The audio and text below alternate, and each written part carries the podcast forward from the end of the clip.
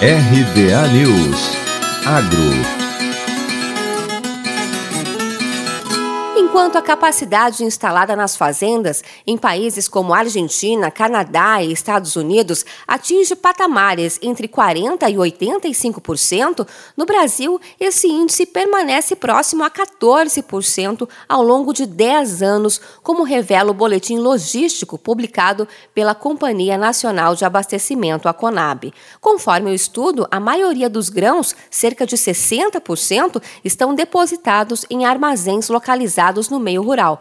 O superintendente de logística operacional da Conab, Tomé Gucci, disse que, apesar dos desafios existentes, o Brasil ainda não se encontra em uma condição que se configura como gargalo. A situação é mais grave, especialmente em algumas regiões produtoras e em determinados períodos do ano.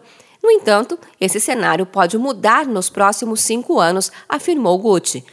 A guarda e conservação da safra colhida são fatores vitais para o país se manter como um importante fornecedor de alimentos para o mundo.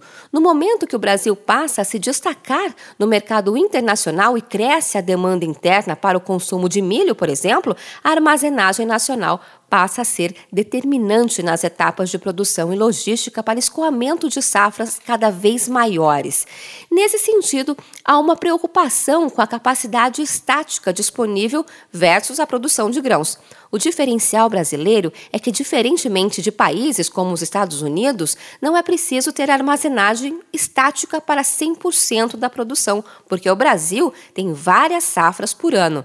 O Serviço Nacional de Aprendizado Rural, o SENAR, indica que o armazenamento dos grãos em silo próprio, realizando a comercialização na entre-safra, pode refletir ganhos de até 55% para os produtores. Uma possibilidade para os produtores, como uma das soluções intermediárias oferecidas para armazenamentos não convencionais pelo mercado, são os chamados silos bag, que é um silo tubular horizontal que estoca em bag e é produzida com que empacotam a forragem picada em tubos plásticos horizontais.